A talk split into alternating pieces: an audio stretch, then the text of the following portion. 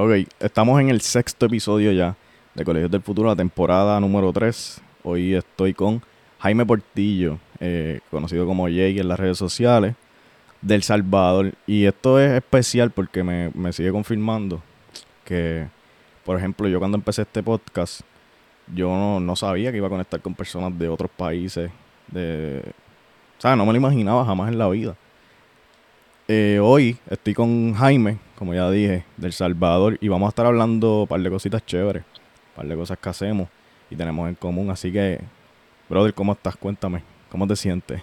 Hola, hola, todo. No, pues todo bien, descansando, ya terminando la semana de, de operativa, ya prácticamente ya hoy viernes, ya prácticamente todo se toma un poco más chill. Eh, pues nada, solamente todo bien, gracias a Dios. ¿Y tú? Durísimo, qué bueno, qué bueno, no, bien, estamos ready.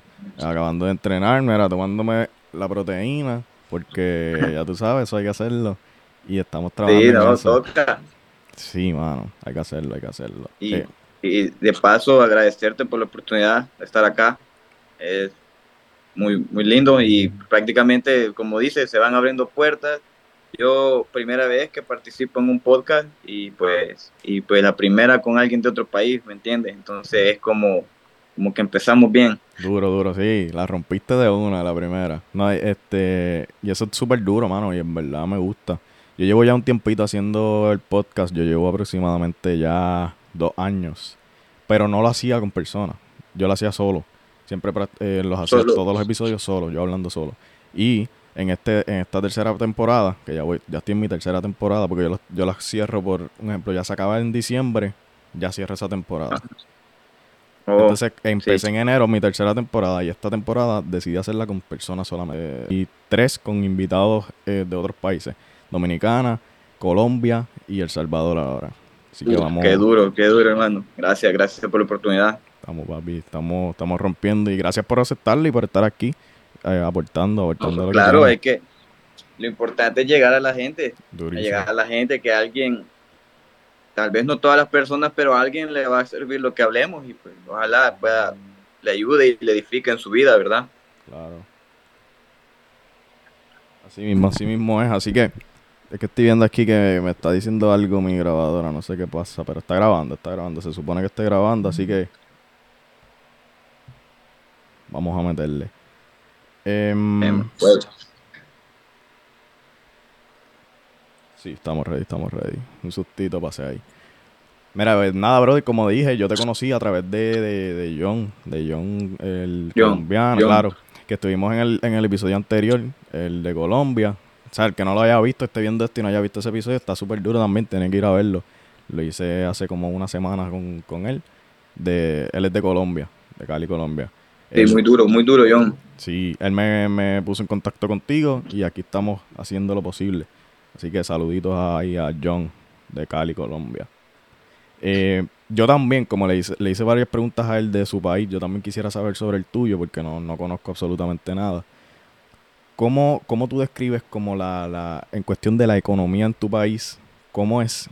¿Cómo, se, ¿Cómo tú lo describirías, la economía? Porque ya tú estás viendo en los mercados, en los mercados en Nueva York, ¿me entiendes? Tú, tú estás en un mercado que es de Estados Unidos. ¿Me entiendes? Sí. Como que operas en, en- ¿Cómo tú lo describes tu economía, la de tu país, El Salvador? Pues, pues fíjate que es, es curioso porque eh, acá el país pues nunca ha sido como un país que, que tenga la fama de ser un lugar para invertir, para poner tu negocio, que gente de otro lugar venga y, y- y se dedique a invertir acá. Pero creo que más que todo era por un pequeño problema. Creo que más que todo era porque acá en el país, antes, como un año, un año y medio atrás, estaba muy, la delincuencia estaba muy alta. Existían algo que se llaman pandillas. Creo que to- en todo el mundo hay pandillas, me imagino. Pero acá eran como que estaban, tenían mucho el control. Entonces como que no dejaban que la, que la economía creciera porque la gente no ponía un negocio porque ya le tocaba pagar cierta dinero por, porque lo- ellos se lo pedían, o sea, como una renta, ¿me entiendes? Entonces ahora, ahora que con este nuevo presidente, Nayib Bukele, no sé si has escuchado de él. Durísimo, durísimo, sí, he escuchado Eh, mucho. pues él lo que hizo fue que los, los metió a todos en la cárcel. o sea, Sí. los, hizo un plan ahí que se llama régimen de excepción, que es que tú no puedes negar la entrada a un policía a la casa, no puedes negarte a que te revisen, a enseñarle tu celular. Este, no puedes, o sea, prácticamente ellos son como una autoridad, un juez en la calle. Ok. Y pues, pues los agarró a todos prácticamente y está invirtiendo mucho en infraestructura, está invirtiendo mucho en, en ¿cómo se llama? En esto de, en las playas, en las playas acá hay unas buenas playas y como que está, está metiéndole mano. Eh, también te- tengo conocimientos de que él es, hace, de su- prácticamente, él es un, antes de ser presidente, eh, ya tenía dinero. ok. O sea, ya era alguien con estatus antes. Y según sé, mucho de ese dinero lo hizo eh, con el trading. Duro. No sabía, no sabía de Bitcoin, etcétera. Entonces, pues prácticamente vino él y, y hizo el Bitcoin una moneda nacional acá. O sea, tú puedes ir a la tienda y pagar en Bitcoin. Obviamente, el- un, un token es mucho, es mucho dinero, pero eh, él desarrolló una wallet que te permite tener 100 dólares, 200 dólares fraccionados en Bitcoin y tú vas a la tienda y pues pagas con Bitcoin, pagas con, con lo que sea, o sea, te salen mil dólares, tú pagas esos mil dólares en Bitcoin y todo tranquilo. Entonces, eh, siento yo que eso ha, ha beneficiado mucho la economía y prácticamente eh, para uno como trader eh, es fácil como retirar dinero acá. Sí que te ayuda, O sea, te ayuda tú- bastante con eso. Entonces, es como que tú vienes, eh, lo retiras, compras la moneda y ya acá la pasas y hay cajeros donde tú vas y vendes el Bitcoin y te dan efectivo, te dan dinero. O sea, te- tú tienes mil dólares en Bitcoin, pero tú lo quieres en, en dólares físicos. Vas y los cambias, te dan los mil dólares y vos- tú das los mil Bitcoin. Sí, ya lo- los puedes vender como quien dice, los ven- vendes tus Sí, bitcoin. ah, como que estés vendiendo. sí. Exacto. Y lo, y lo bueno es que hay cajeros. Sí que ya los están, ya, lo venden. ya el bitcoin allá es, es común, es súper normal que todo el mundo tenga bitcoin allá.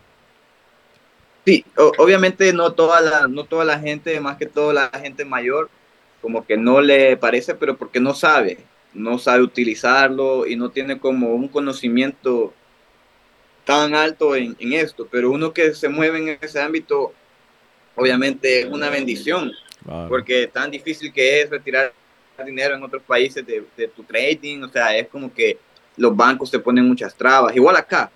Pero aquí, como tenemos esa ventaja, no tocamos los bancos. Sí, ya tienes una ventaja súper dura. Tú llevas, llevas tiempo Sí. ya, llevas mucho tiempo haciendo en estos mercados. No, fíjate que curiosamente este mes que pasó cumplí un año, Un año. un año de empezar a hacer trading, sí, un año. Pero en ese año es que tú empezaste a practicar y a, a aprender o ya tú conocías, o fue que lo conociste en ese año. No, no, ese, yo empecé de cero. Hace un año, por decirte así, en, en enero del 2022 yo no sabía nada de trading, o sea, ni sabía que existía. Ok, sí, que estaba, no, fue que sí, sí, desde que lo conociste hasta ahora ha pasado un año. Sí, en, en abril, en abril del 2022, yo tengo un amigo que no sé si también John te lo recomendó, se llama Gustavo. Gustavo, creo que me habló de él, me habló de él.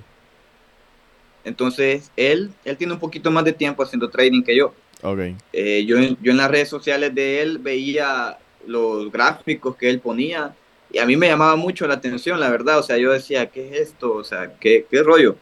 Pero nunca le preguntaba porque según yo era algo de la carrera que él estudiaba. Según yo era algo como una materia y algo. Entonces, hasta que un día este, nos reunimos para ir a ver un partido de fútbol. Ajá. Eh, la selección nacional de acá jugaba contra Canadá. Y pues surgió que coincidimos. Casi, no, o sea, éramos amigos, nos conocíamos de mucho tiempo, pero no había como una relación de, de amistad tan fuerte. Entonces, en ese día, preguntándole aquí y allá, hablamos él, me comentó cómo funcionaba todo eso. Entonces yo en, de una me, me, gustó, me llamó la atención, ya que yo, a mí, si te soy sincero, no me gusta estudiar en la universidad. No, no siento yo que no nací para eso. Entonces, en, ese, en ese pensamiento también. Entonces yo eh, realmente cuando vi esa oportunidad yo dije, salgo para el carajo y lo agarro de una. y, y, le metí, le metí porque realmente eh, súper intensivo las clases, este, súper bueno. Yo prácticamente estudié la mentoría de Sebastián, no sé si lo conoces. Sebastián, un calvito. Sí, sí, el dominicano. Dominicano. El dominicano. Con él, él, yo la mentoría prácticamente de él aprendí. Eh, para decirte que ya en. Yo estaba dando clases en, mar, en abril, abril, mayo, mayo, julio, junio, perdón. En julio yo tomé mi primera prueba de fondeo. ¿Y cómo te fue? ¿Cómo te fue? La perdí. la perdí, pero ni modo, tocaba. Pero fue algo bien extraño porque eh, la, la primera vez que lo intenté, quedé positivo como para volverlo a intentar. Ok. Lo volví a intentar y pasé la primera fase. En la segunda vez. Ajá, en la segunda vez. Pasé la primera fase, como son dos fases. Primero te hacen hacer un cierto porcentaje y luego te dan como otra como verificación de que eso no fue suerte. Sí. No te miento que yo quedé era, un examen de 25K. De 25K. Okay.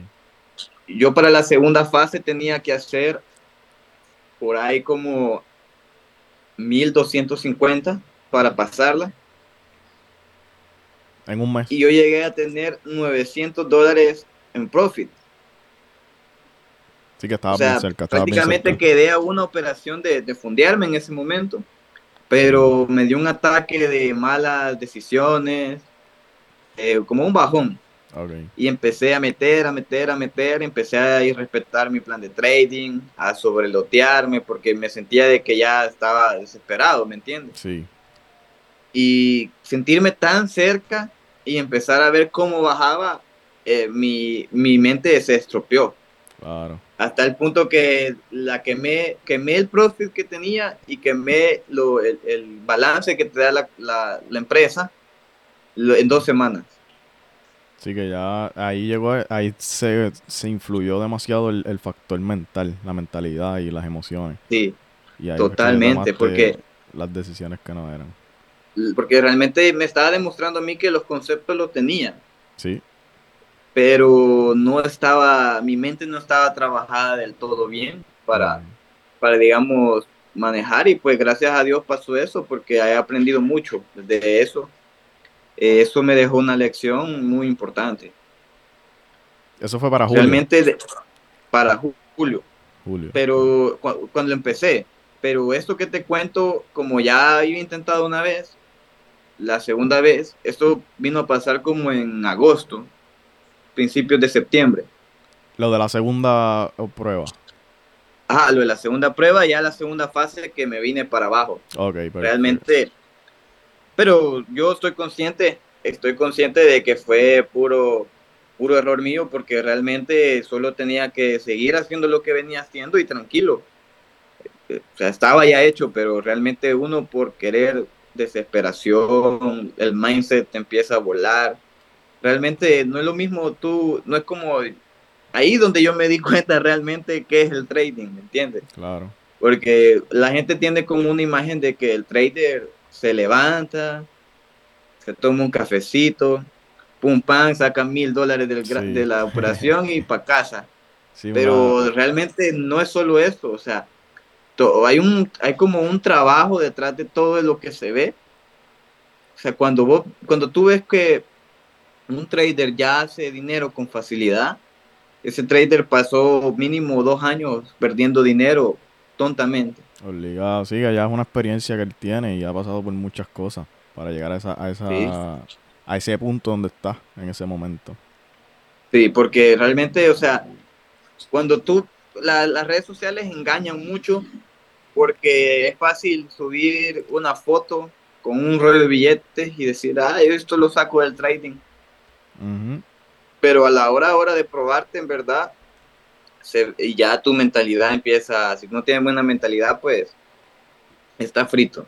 Claro. Yo por eso yo pienso que las redes sociales, ok, pueden dar un, cierta parte de lo que tú eres, pueden sí decir algo de lo que tú eres, pero no es 100% real. O sea, no todo lo que sale en las redes sociales es lo que tú eres como persona. Yo, por ejemplo, yo, yo, yo hago a veces unas loqueras ahí en las redes sociales, pero no, no me describen a mí como persona. O sea, yo puedo hacer un chiste, pero no es que yo soy una persona, yo no soy un comediante, ¿me entiendes? Sí, sí, te entiendo. Porque hay gente que también lo utiliza de la manera en que lo estás diciendo. Gente que lo utiliza para presumirte algo, presumirte yo soy, yo hago dinero haciendo esto, yo hago esto, yo tengo esto. Y realmente no es así. O sea, te engañan fácilmente con esas publicaciones que te pueden hacer en las redes. Y eso es. La persona que se deja llevar solamente por esas cosas que ve, ahí eh, puede, puede pasar cosas que no. No era lo que estaba esperando, ¿me entiendes? Como que yo pensé que esta persona era así, pero mira, la conozco y no, no es nada de lo que yo pensaba que era. Igual pasa con, eso, con el dinero. Exacto, exacto. Mira, yo siento que las, las redes sociales, tú puedes ser lo que tú quieras en las redes sociales. Tú puedes ser un gángster, un millonario, puedes ser un artista, pero, o sea, sí, sí me entiendes que eso es, viene también a afectar tu mindset y te, y te puede causar depresión. Porque yo he conocido gente que se cree tanto la movie que vende en redes sociales que ellos realmente se creen que son eso, aunque la realidad sea otra. Entonces, eh, eh, cuando ya salen de su australidad ahí con las redes sociales, te das cuenta que no, no tienen una vida feliz, por ejemplo. Gente de que, ok, no, tiene, no, no puedo ser la misma persona eh, acá que, digamos, en, en, redes sociales. Por ejemplo, yo te, pongo un ejemplo. Yo conocí a alguien que en redes sociales publicaba, como tú dices, muchos chistes. Era, te, te, salía con una loquera ahí para hacerte reír. Pero cuando lo conoces, cuando lo conocí, o sea, te das cuenta de que tal vez puede ser una persona depresiva o una persona que no, no, suele hacer amigos con facilidad. Entonces, como, como te digo, es bien triste vivir que, que tu realidad se base en redes sociales. Claro. Sí, pues, y afecta muchas veces. Cuando las personas no saben controlar, no tienen una, un balance mental. Eh, y en, en, el sentido de que mezclan la vida social en redes sociales y la vida real. O sea, como que la, tienden a mezclarla y ahí es que empiezan los problemas porque tú puedes, tú puedes hacer como estás diciendo, ¿sabes? Tú puedes ser lo que te dé la gana en redes sociales.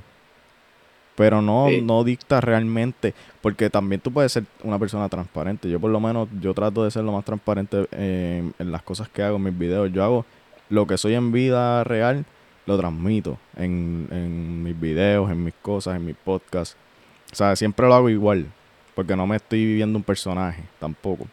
Sí, ¿sabes? Y se nota, se nota, no sé si tú has notado cuando, cuando alguien te está vendiendo algo que no, no es, tú lo notas. Claro. Por cómo habla o, fantasean demasiado. Sí, sí, sí, por eso te lo digo. Y yo he visto tanta gente y tantas cosas que ya, pues, ya estoy, como quien dice, curado de espantos, como dicen por ahí. sí, claro. Mira, brother, y hablando del trading de nuevo, ¿qué, qué tú operas? ¿Qué tú, ¿A qué tú te dedicas? Yo opero Forex. Forex. ¿Qué par? Sí. Eh, euro dólar. Euro dólar, duro. Y la libra esterlina contra el dólar. Prácticamente esos son los dos pares con los que a los que les hago backtesting y, y realmente pues no, no busco más porque siento de que a veces te cuesta conocer uno Ajá. y tú ya quieres conocer otro. Sí, eso es lo que yo estoy aprendiendo ahora con mi experiencia. Yo digo, yo me he dado cuenta que, que tú tienes que ir como que conociendo a tu par para saber ya en puntos importantes del precio. Como que tú vas, tú vas familiarizándote con ese par. Con el, pasar del tiempo y lo que vas viendo, sí. los movimientos que hace, ya tú sabes más o menos cómo se mueve, porque no todos los pares se mueven igual. Hay cosas que, ¿sabes? Lo, por ejemplo, los índices dan movimientos bien diferentes al Forex. El, Las acciones, las criptos son una loquera también. ¿Sabes? Son, son diferentes cosas. Sí. Y, o sea, y, y, y es especial porque realmente tú crees que porque los pares se mueven diferentes necesitas cosas diferentes pero realmente lo que te sirve en uno te va a servir en el otro. Claro. Pero no es lo mismo, no es lo mismo que, como te digo, ok, tú vas a, hacer una maratón y ya tienes unos zapatos que realmente se te acomodan bien. Sí. Pero tú un día antes, porque viste en la tienda unos con colores diferentes, con algún diseño diferente, tú vienes y lo, y lo cambias así repentinamente sin antes haber entrenado con él, eh, sin previo, o sea, te los pones ese día en la mañana porque te gustaron y tú vas a ir estrenando nuevos zapatos para tu maratón. Lo más seguro es que termines con eso, con ese pie, con unas llagas enormes en, el, pie. Sí, es real, porque así mismo pasa. O sea, la, la comparación está súper súper certera porque tú vienes y estás acostumbrado a operar un par y de momento cambias drásticamente a otro, pan, puede, puede irte mal, te puede ir mal porque ya tú no sabes cómo, como que no lo conoces bien, no estás familiarizado con él. Los conceptos son iguales porque son los mismos, sigue siendo trading. pero, o sea, realmente, fíjate, en, en algo tan sencillo, yo he visto que pasar, migrar de un par a otro de la nada es difícil con los stop loss hay, hay pares, hay pares de que su, volatilidad no es tan alta de que, digamos, necesites poner 20 pips de stop loss porque puede de que dé un rafagazo, pero la dirección esté bien y que ese rafagazo sea normal en ese, en ese par. Exacto. Esos movimientos así. Pero en el euro dólar, lo que yo he notado es de que el stop loss puede ser pequeño porque cuando se activa la orden, si se activa, eso no te anda haciendo mucha cosa en, como en, tu stock, ¿me entiendes? Si va, si, tu análisis está correcto, va, toca tu punto de entrada y si está bien, baja. O sea, si estás vendiendo y tú ya seleccionaste, pero hay pares que no. Hay pares de que a veces suben un poco más y luego bajan. Entonces tú estás acostumbrado a poner 8 pips de stop loss y te saca. Sí, de una. Y de ahí luego directo se va para tu take profit. Exacto. no es que estén mal los conceptos, pero eh, esas pequeñas cosas cambian y son los que te hacen perder. Que son cosas que, como estábamos diciendo, tú las conoces practicando en tu pan, porque allá tú sabes. Y yo tengo un pana, un amigo mío, que opera, operaba, no sé si todavía lo está operando, el oro también. Y él, me decía que sí, que el stop loss, a veces él se ponía, ponía un stop loss, pero a veces se volvía un poquito loco, ¿me, entiendes? Tiraba un mechazo y se movía bastante dentro del stop loss y él tenía que poner un poquito más del stop loss, obligado. Yo por lo menos estoy practicando en el USD GPY, el dólar contra el yen japonés. Y oh, los movimientos, pues ya yo estoy viendo que yo tampoco, como tú me dijiste, los movimientos de los pips en el stop loss son cortitos. O sea, yo no tengo que irme con un stop loss muy grande. Yo analizo bien cuando veo el stop loss bien pequeño. Y no se mueve mucho, no tira mucho hacer lo que eras así. Ah, sí, realmente, y realmente la gente puede decir, ok, tú lo que quieres es operaciones sniper. Pero realmente si tú ves las operaciones esas son las mejores. O sea, no te, no te digo porque sea mi padre, pero yo por mi, por mi psicología, tú te tienes que conocer también a ti. Claro. Porque si tú no te conoces y agarras algo que no va con tu psicología, por ejemplo, eh, ¿tú has escuchado hablar de los índices sintéticos? He escuchado hablar, he escuchado hablar de eso, pero nunca he investigado de qué trata. Esa vaina en 5 segundos te puede mover 70 pips. En 5 segundos. Sea que son bien volátiles. Pero que es el detalle yo no estoy preparado para ese tipo de, de adrenalina, ¿me entiendes? Entonces yo, yo no voy a ir a operar porque yo sé que yo me voy a, me voy a poner mal. Sí, te entiendo perfecto y es verdad, o sea, muchas personas a veces también, Igual pasa con, lo, con la cantidad de su cuenta. Eh, no están acostumbrados a ver tanto dinero, por ejemplo. Y entonces ven, me pasó cuando yo estaba creando mi. Yo estoy haciendo una cuenta demo, porque yo todavía estoy en demo, yo estoy, yo estoy en pañales todavía en esto del trading. Yo tengo una cuenta de 50 mil dólares. Yo tiro un trade y el trade se está dando perfecto, pero no lleva ni siquiera el. Por ejemplo, yo estoy tirando un 1 a 5 y va todavía por uno de profit, de los 5 que se supone que va. Y como ya yo veo un, un dinero que es bastante alto comparado a lo que yo veo normalmente en mi vida, pues ya yo lo quiero cerrar. Yo digo, no, no, mira, ya todo este dinero tengo que asegurarlo, vamos a cambiarlo, vamos a cerrar ya. Pues, y eso lo que hace, es, eso es la mentalidad, ¿me entiendes? No estoy preparado todavía, porque eso me, me lo dijo también el amigo mío, que, que, es con el que yo practico. Él me dijo, o sea, es la cantidad de tu cuenta también tiene que ver mucho, el dinero. Cuando no estás acostumbrado a ver tanto dinero, tu psicología empieza a tomar, o sea, las emociones empiezan a... Por eso, por eso la mayoría te recomienda que tu primer challenge sea pequeñito. Exacto. Para que tu, tu mente no se huele, ¿me entiendes? O sea, no es lo mismo, o sea, si tú ves en porcentajes es lo mismo. Exacto. Un por, 1%, o sea, si tú ves el dinero en porcentajes, es como que no hay mucho detalle. El problema es cuando estás en el MetaTrader. Ahí es que como tú dices, las emociones. Tú, tú, o sea, y como, te digo, no es lo mismo operar un demo a operar, aunque sea 100 dólares, pero que sean tuyos, ¿me entiendes? Tú los vas a cuidar mucho. Claro. Tú, tú cuando estás en un demo, tú operas sin miedo. Porque realmente, pues, pues pase lo que pase, tú no estás perdiendo nada. Tú se te quema el demo, abres otro y ya sigues. Pero cuando viene algo real, aparece el miedo. Sí, sí, las emociones son más fuertes. Y el miedo puede ser bueno y puede ser malo. Que yo creo que es más malo que bueno porque, ok, tú a veces, digamos, te pierdes operaciones por miedo. Operaciones de que tú estás seguro, pero sientes eso, ay, si pierdo, y tú la dejas ahí y ves que se da, se da la operación.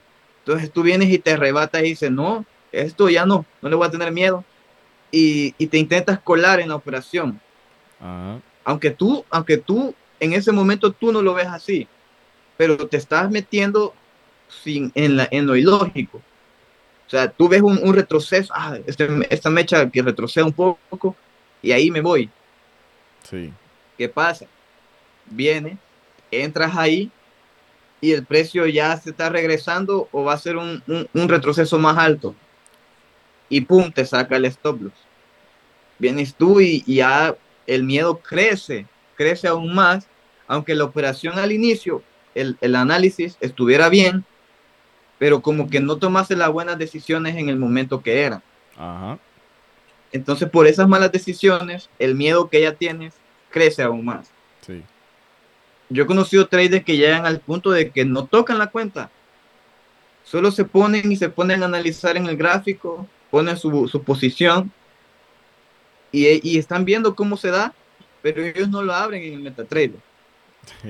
Y ya después se están lamentando, oye, chale, yo por qué no la abrí, por qué no le metí, si estaba tan, tan seguro, si estaba tan claro, pero es el miedo, es el miedo. De una, de una, y eso es muy importante también, por eso yo digo que Aquí, por lo menos en estos mercados que son, que solamente depende, el mercado va a hacer lo que sea, aunque tú estés o no estés. Entonces, sí, eh, ajá, y entonces tú, tus decisiones, o sea, tus operaciones dependen únicamente de ti. ¿Dónde entro? ¿Dónde salgo? ¿Cuánto quiero perder? ¿Cuánto quiero ganar? Entonces ahí empiezan las emociones que tú tienes se van a reflejar en esas cosas, en esas decisiones que tú vas a tomar.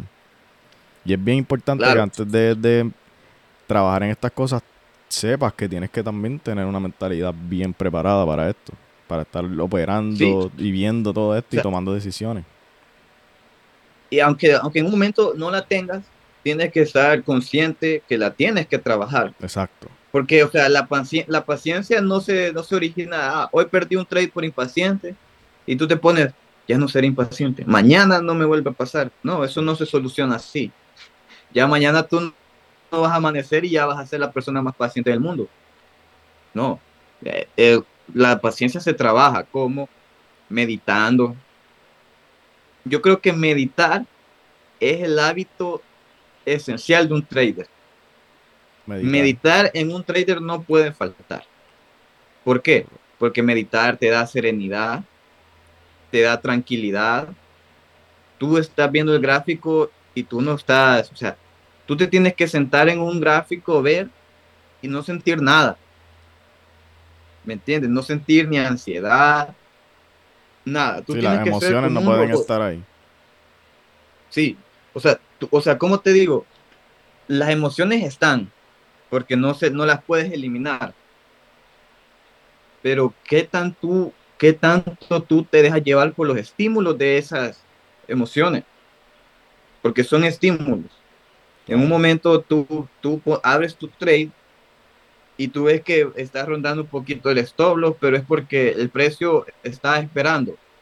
Sí. O sea, el precio, no todas las entradas se van a hacer súper limpias de que toca y punta y profit. A veces las entradas están esperando, el precio está esperando tal vez alguna, alguna negociación que se está haciendo o alguna, alguna orden que va a meter un, un millonario. Claro. realmente un, y, y el precio se tiene que esperar. Pero ¿qué pasa? Ya cuando tú empiezas a ver que el precio está ahí hace una, dos, tres, cuatro, cinco velas, en tu stop loss tú ya estás pensando en cerrar ahí. Dice, no, prefiero perder eh, la mitad a perderlo completo. Sí. O, o, el caso que tú me decías, que ves que va uno a uno la posición y tú ya quieres cerrar. Quieres cerrar de una ahí porque sientes de que se te va a devolver. Y, o sea, e, esos estímulos, eh, ahí tú estás teniendo estímulo de actuar. ¿Qué tanto tú controlas ese, ese estímulo? Porque tú vienes y es peor, el estímulo te dice cierra, cierra uno a uno porque se va a regresar. Y realmente no hay nada que regrese el precio. O sea, a veces el precio, porque, o sea, es, un mundo de probabilidades. ¿Entiendes? O sea, el precio va a ser, va a ser lo que él quiera. A él no le va a importar que tú necesites el dinero o que tú vayas, vengas de una racha perdedora. No, a él no le va a importar, él va a hacer lo que tenga que hacer. Claro. Entonces, sabiendo esto, hay que asumir.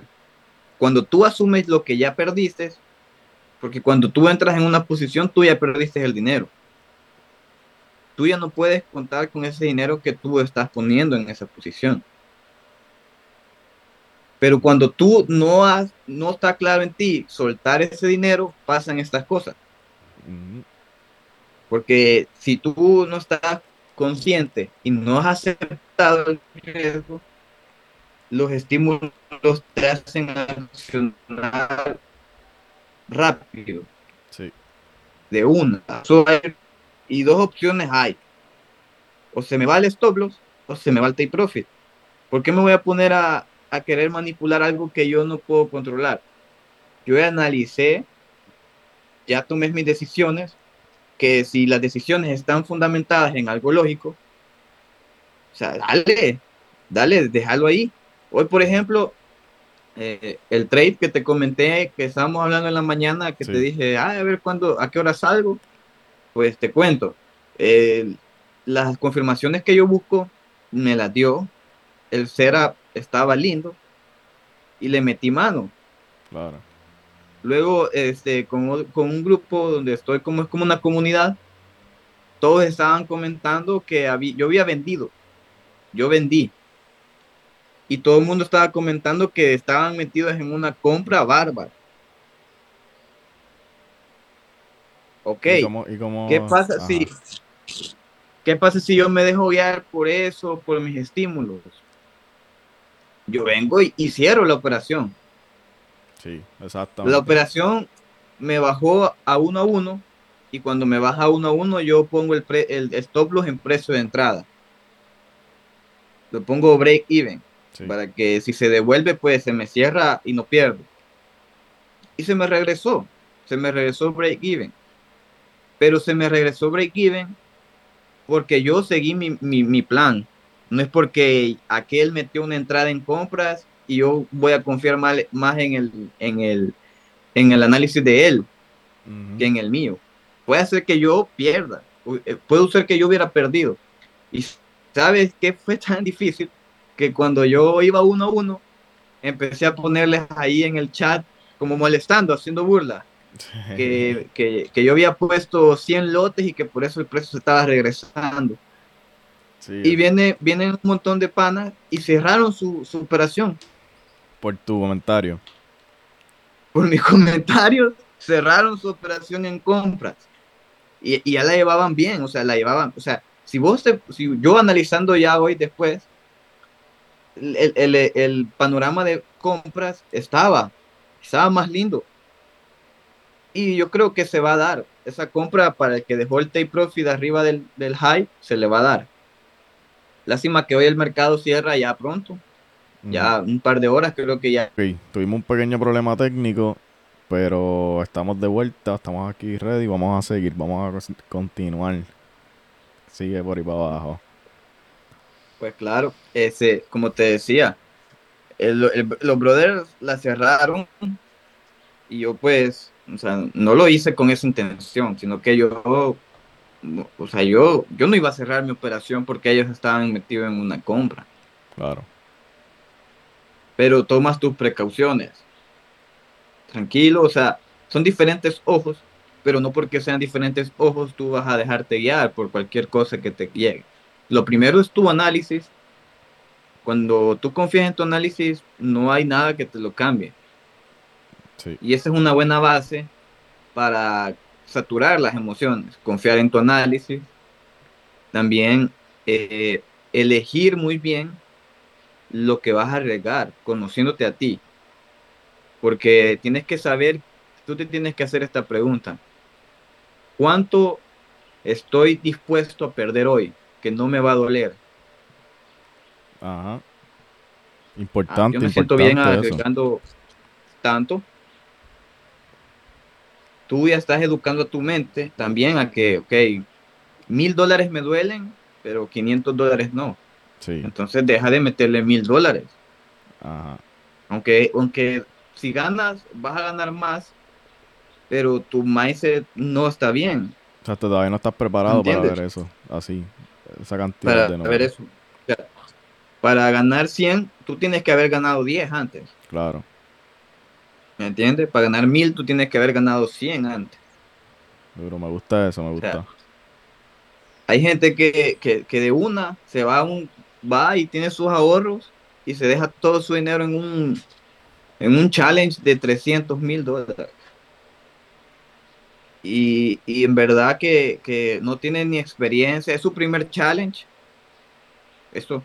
Y, y viene y aunque el mentor, el mentor puede ser el mejor del mundo. Pero no depende de, ya del mentor que a ti te vaya bien o no. Claro. Lo que depende del mentor es enseñarte bien sus conceptos y que no queden vacíos de teoría. Pero ¿qué pasa? Viene esta persona y aplicando los conceptos pierde el challenge.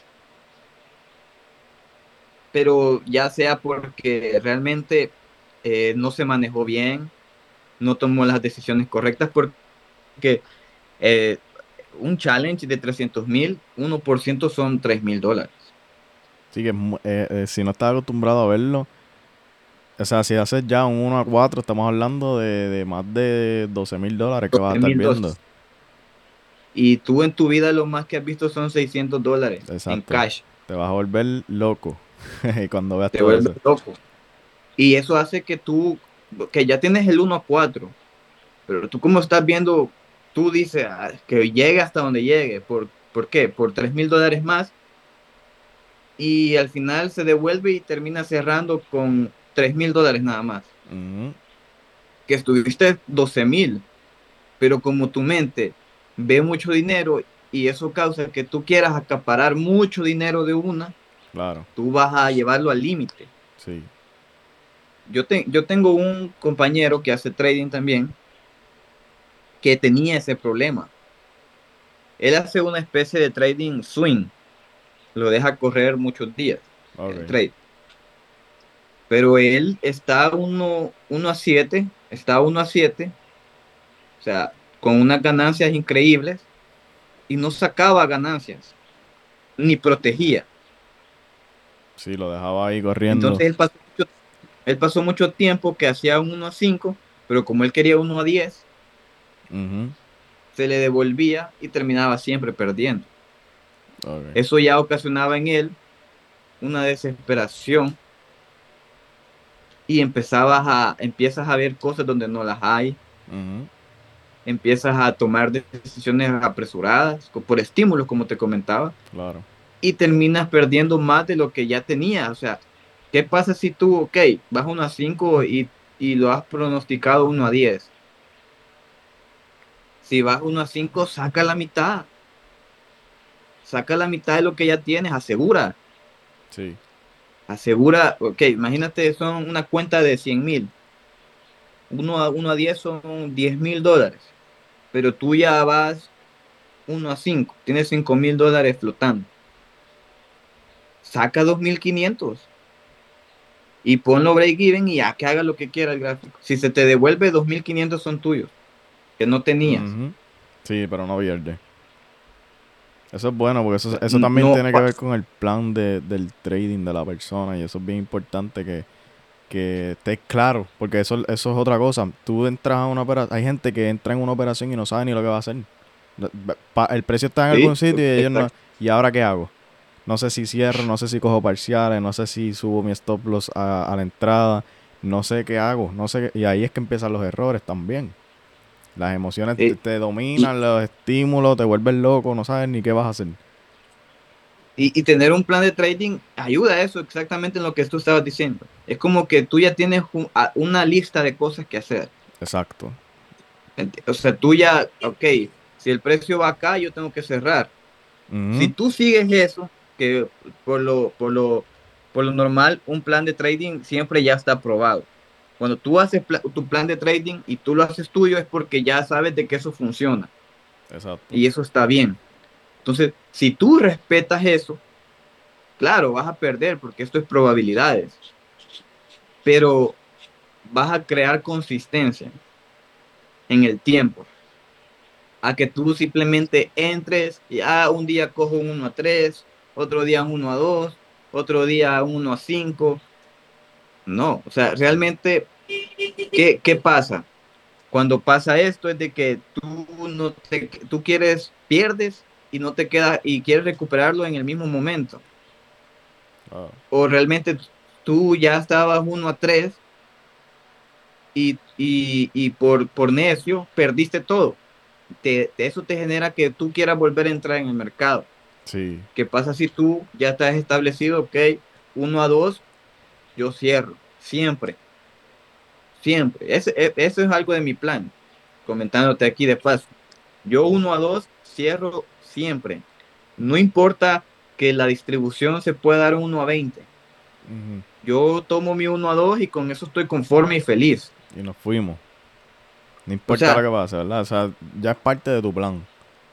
Ya, o sea, y, y, yo me siento bien. O sea, mira, yo me siento bien cuando yo he tomado mi uno a dos y la operación se va 1 a 10.